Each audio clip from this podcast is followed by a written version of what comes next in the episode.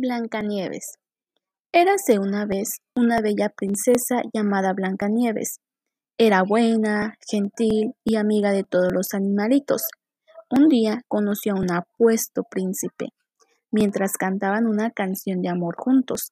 La malvada madrastra de Blancanieves los observaba desde lejos.